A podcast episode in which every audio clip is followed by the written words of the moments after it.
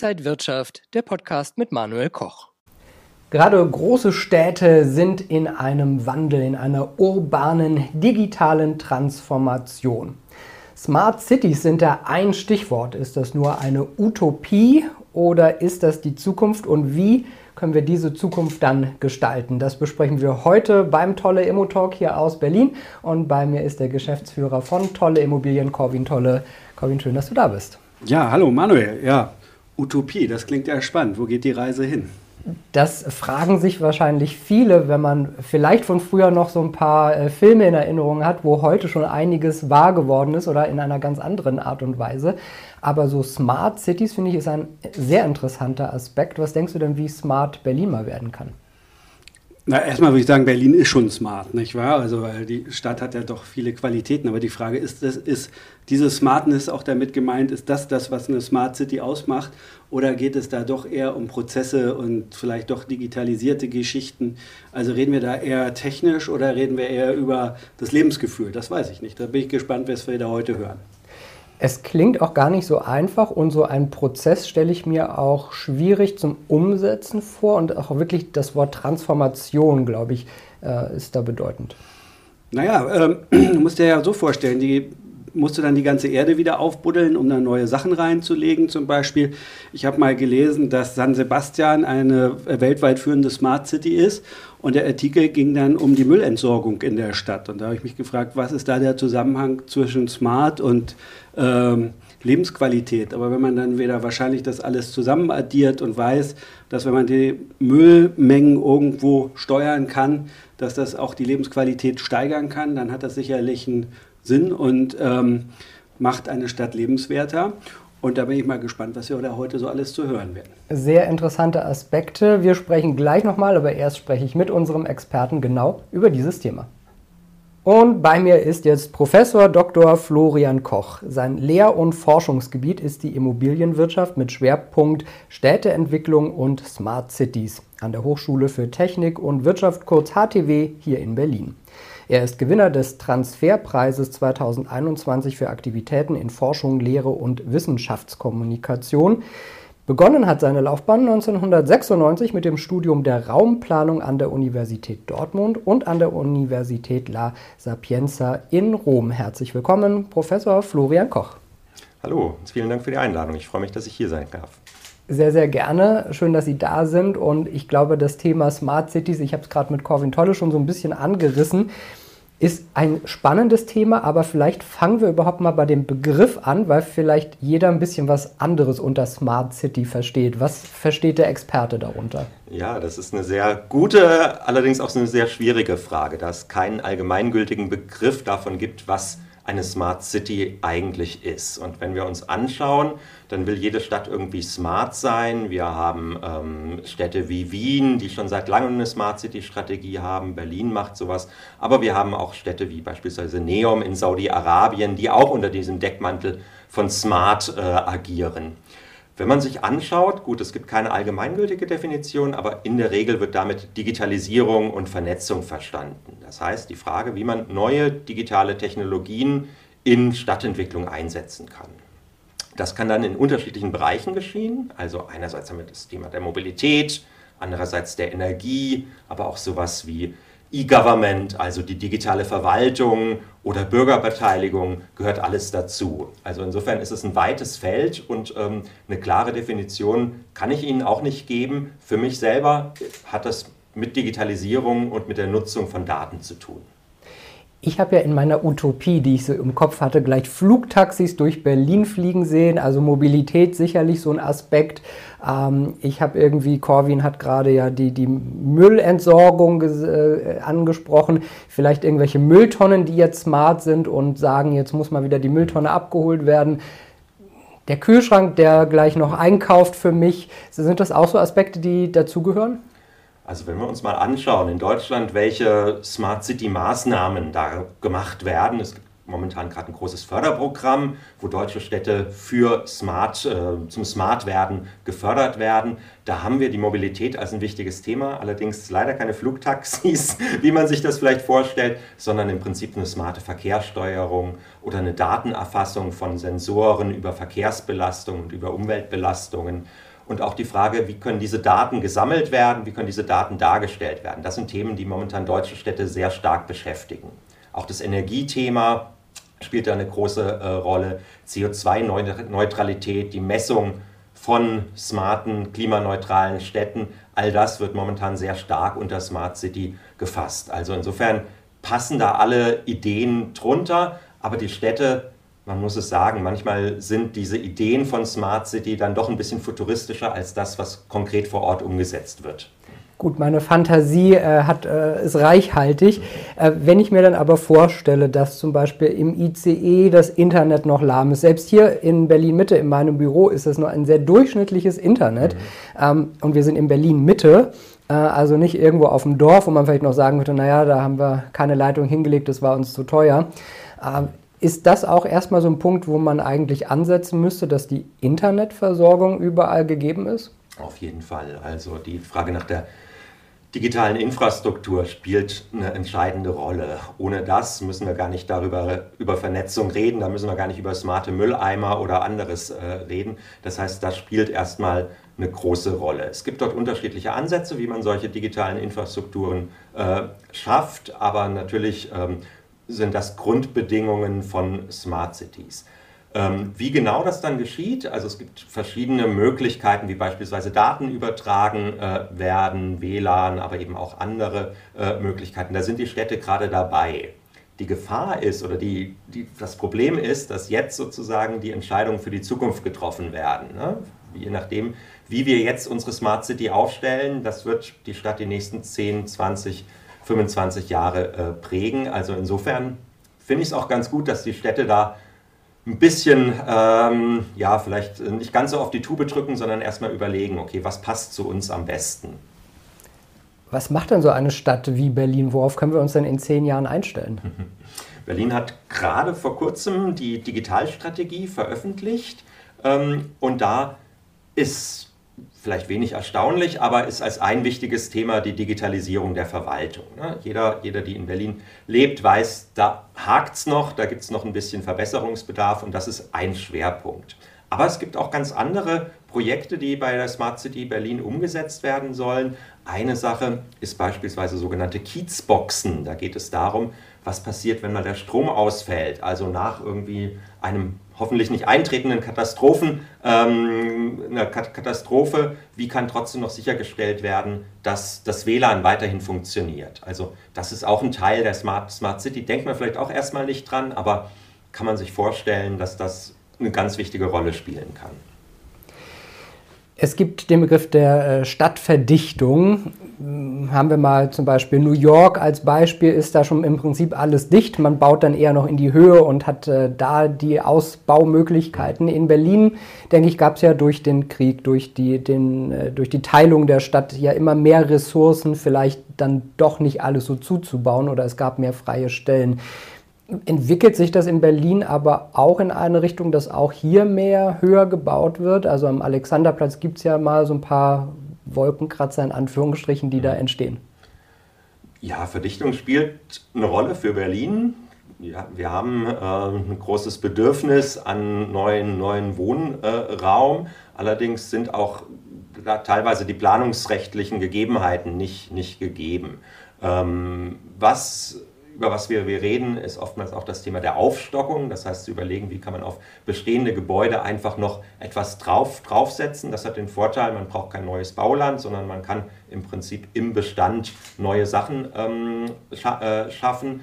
Ähm, ansonsten ist natürlich auch immer das Thema bei Verdichtung, Nachverdichtung, das ist oftmals auch politisch umkämpft, beziehungsweise Bürgerinnen und Bürger sind gegen Nachverdichtung. Auf der, einen, auf der anderen Seite brauchen wir aber natürlich diese Nachverdichtung. Also insofern ist das Thema nicht ganz, nicht ganz ohne. Und äh, alle Flächen, die man sieht, ähm, man denkt, die sind frei, aber die gehören jemand und da hat jemand irgendwie einen Plan, Plan mit. Also insofern verwundert es, einigermaßen, dass ein paar Flächen noch frei äh, sind, aber ähm, bis die dann bebaut werden können, das kann auch ein bisschen dauern. Sie haben das so zwischen den Zeilen auch gerade äh, schon anklingen lassen. Also äh, wir brauchen ja im Prinzip viel mehr Wohnraum in den nächsten Jahren, der möglichst auch noch finanzierbar ist. Ist Stadtverdichtung da eine Möglichkeit, nach oben zu bauen, Dinge zu verdichten, bestehende Dinge aufzustocken, ist das eine gute Möglichkeit? Also es ist eine gute Möglichkeit. Ähm, das ist, kann nicht die einzige äh, Möglichkeit sein, da natürlich solche Aufstockungsprozesse relativ langwierig sind und man dort nicht auf einen Schlag mehrere tausend Wohnungen äh, kreiert, sondern es sind Einzelmaßnahmen, die da durchgeführt werden. Nichtsdestotrotz denke ich, das ist ein, ist ein Potenzial. Wir haben andere Flächen, die auch vielleicht nicht optimal genutzt werden, wo wir nochmal gucken können, wie können wir die Innenstadt besser oder die innerstädtischen Bezirke, ähm, wo haben wir da noch Flächen, die wir, die wir nutzen äh, können. Ähm, weil der Vorteil ist natürlich, wir reden über Klimaschutz und wenn wir weiter nach draußen gehen und dort Flächen neu versiegeln, ist das auch nicht das, was wir, was wir haben wollen. Man muss allerdings auch sagen, in der Situation, in der wir gerade sind, ähm, Zinsanstieg, ähm, Baumaterialknappheit, ähm, dass da die Flächen zwar ein wichtiges Thema sind, aber wir auch noch andere Probleme haben, die es verhindern, dass jetzt so ganz schnell gebaut werden kann. Und ich habe das Gefühl, auch wenn es um die Diskussion geht, nach oben zu bauen, mhm. äh, selbst am Berliner Alexanderplatz, wo jetzt nicht so viele Leute direkt drumherum wohnen, äh, ist das eine wahnsinnige politische Diskussion, ob man jetzt zehn Stockwerke mehr oder weniger da baut. Ja, das ist natürlich auch etwas, was das Stadtbild von Berlin prägen wird. Und Berlin war lange dafür bekannt, dass es eben wenig Hochhäuser gab, auch aus, äh, ja, aus, aus Stadt, städtebaulichen äh, Gründen. Und ähm, jetzt werden vereinzelt wieder solche Hochhäuser äh, gebaut an ausgewählten Standorten. Spannend wird zu sehen, und das sieht man gerade auch in Berlin, ähm, ob auch Wohnhochhäuser nachgefragt werden, neu gebaut werden und auch genutzt werden. Das war lange Zeit ein bisschen verpönt. Man hatte Bürohochhäuser und wenig im Bereich Wohnen. Das ändert sich jetzt gerade so ein bisschen. Ähm, einfach weil, weil der Boden knapp ist. Also insofern ist das eine spannende Entwicklung, dass wir vielleicht weniger Bürohochhäuser brauchen, sondern eher darüber nachdenken, wie machen wir Wohnhochhäuser so attraktiv, dass die Leute drin wohnen wollen. Jetzt haben wir über Stadtverdichtung schon so ein bisschen gesprochen. Die mhm. Klimaaspekte sind ja auch immer ein wichtiger Aspekt. Was bedeutet das so, äh, Stadtverdichtung für Nachhaltigkeit, Klimawandel und sowas? Ähm, es, ja, haben die Aufgabe, Berlin muss sich ans Klima anpassen. Nicht nur Berlin, sondern alle, alle Städte. Äh, Athen hat jetzt seit neuestem eine Klima, eine Heat Managerin, die dafür verantwortlich ist, zu gucken, wie man mit Hitze umgehen kann. Berlin hat das noch nicht, aber vielleicht kommt das auch noch mal. Und da gibt es mehrere Maßnahmen. Ähm, eine wichtige Maßnahme ist Begrünung, Entsiegelung, das heißt Grünflächen haben natürlich einen Kühleffekt, ähm, Dachbegrünung und ähnliche Maßnahmen können da getroffen werden. Ein Problem ist, und da komme ich jetzt auch wieder so ein bisschen zum Thema Smart City, dass wenn wir neu bauen, diese Flächen eben nicht mehr als Grünflächen benutzt werden können, sondern dann versiegelt sind. Und da helfen aber smarte Technologien, Modellierungen, Szenarien, die abschätzen können. Wenn ich hier jetzt ein Haus, ein Quartier neu baue, was für einen Effekt hat das auf das Klima, auf das Stadtklima? Ähm, und dann kann man eben abschätzen, wie baut man die Häuser am besten hin, dass möglichst wenig zusätzliche Erhitzung dabei entsteht. Ist künstliche Intelligenz da auch ein Thema? Künstliche Intelligenz ist immer ein Thema. Menschliche Intelligenz ist mir fast noch lieber. Ähm, künstliche Intelligenz ähm, ist bei Modellierung von, Klima, ähm, von äh, Klimazuständen sicherlich ähm, ein gutes Hilfsmittel. Die Entscheidungen, wann, wo was gebaut wird, sind allerdings meistens nicht technischer Natur, sondern politische Aushandlungsprozesse. Das heißt, selbst wenn wir so weit kommen, dass eine künstliche Intelligenz sagen würde, baut am besten hierhin oder baut am besten hierhin, ich hoffe und ich denke, dass das nicht die einzige äh, Entscheidungsgrundlage sein kann, sondern dass das ein Prozess ist und äh, gemeinsam diskutiert wird, macht es Sinn oder, oder nicht. Jetzt ist, sind Smart Cities sicherlich eine große politische Entscheidung, da werden die Weichen gestellt, aber wie ist das für die Menschen in den Bezirken, die da wohnen? Ist man da auch offen äh, gegenüber neuen Dingen oder ist das so ein bisschen not in my backyard, erstmal nicht bei mir vor der Haustür? Ähm, ach, einerseits sind die Leute die Leute. Ne? Es gibt nicht die Leute, aber es gibt viele Leute, die sehr technologieaffin äh, sind und auch ein großes Interesse haben, neue Apps mal auszuprobieren. Also insofern denke ich auch, dass es auf Bezirksebene gut funktionieren kann.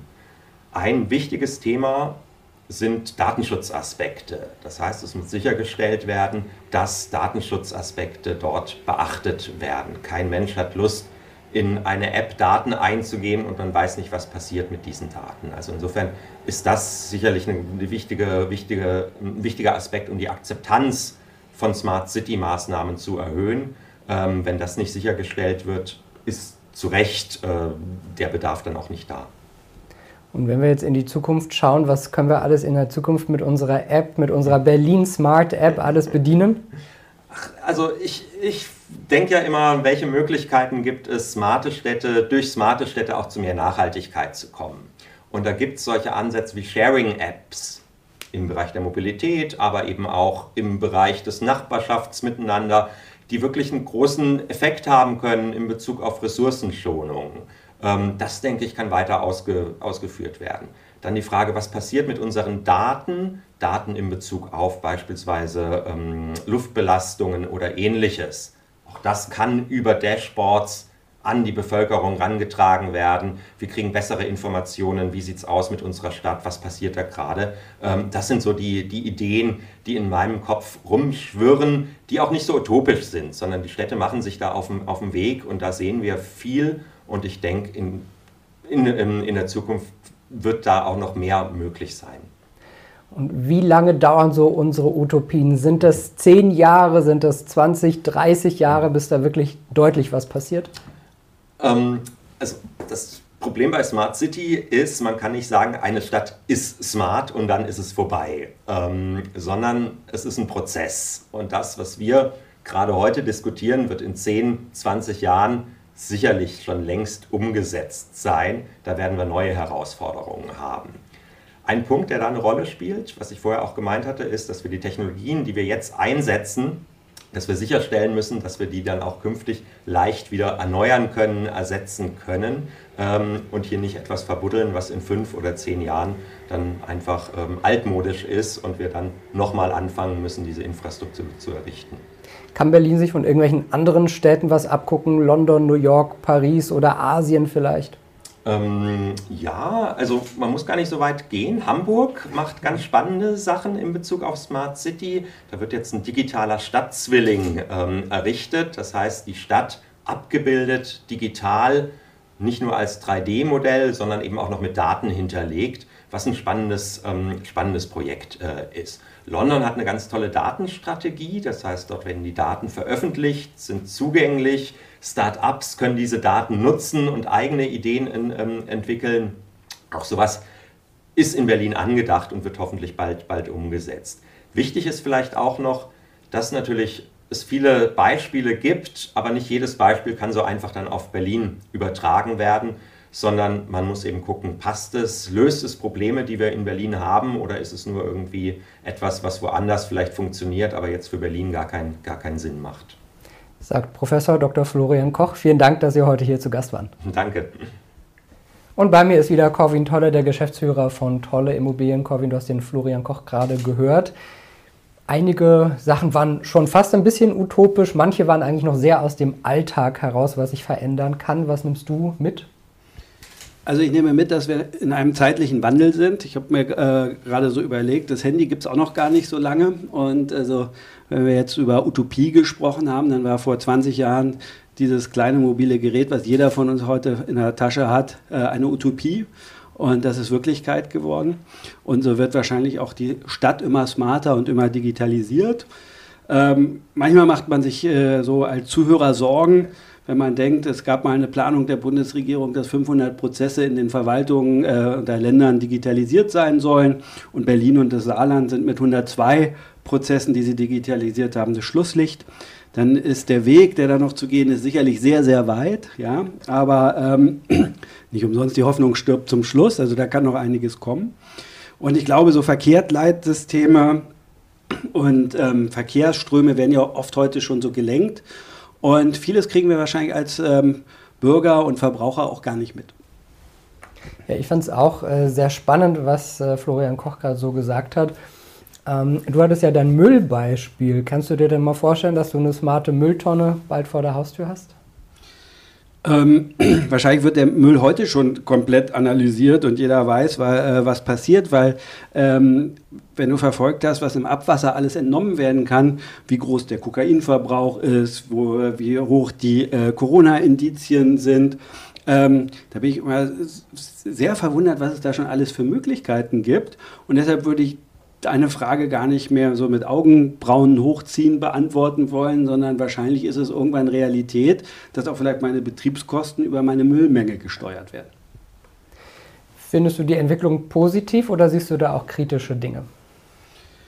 Wir hatten gerade über Datenschutz gesprochen und Datenschutz ist ein hohes Gut und ähm, ich glaube, man kann sehr vieles kritisch hinterfragen. Wir müssen über Altersstrukturen nachdenken. Kann jeder im hohen Alter vielleicht noch mit Apps umgehen etc. Aber ich glaube schon, dass ähm, jede Form der Digitalisierung bis jetzt unser Leben vereinfacht hat. Ja, auch wenn der, die Informationsflut vielleicht sehr groß ist. Aber unterm Strich, glaube ich, ist es gut für ein Miteinander sagt Corwin Tolle, der Geschäftsführer von Tolle Immobilien. Vielen Dank, dass du heute auch wieder hier zu Gast warst. Ja, danke Manuel für den tollen Tolle-Talk heute. Danke dir und danke Ihnen, liebe Zuschauer, fürs Interesse am Tolle Immo-Talk hier aus Berlin. Mehr Infos finden Sie noch unter tolle-immobilien.de. Bleiben Sie gesund und munter. Bis zum nächsten Mal. Und wenn euch diese Sendung gefallen hat, dann abonniert gerne den Podcast von Inside Wirtschaft und gebt uns ein Like.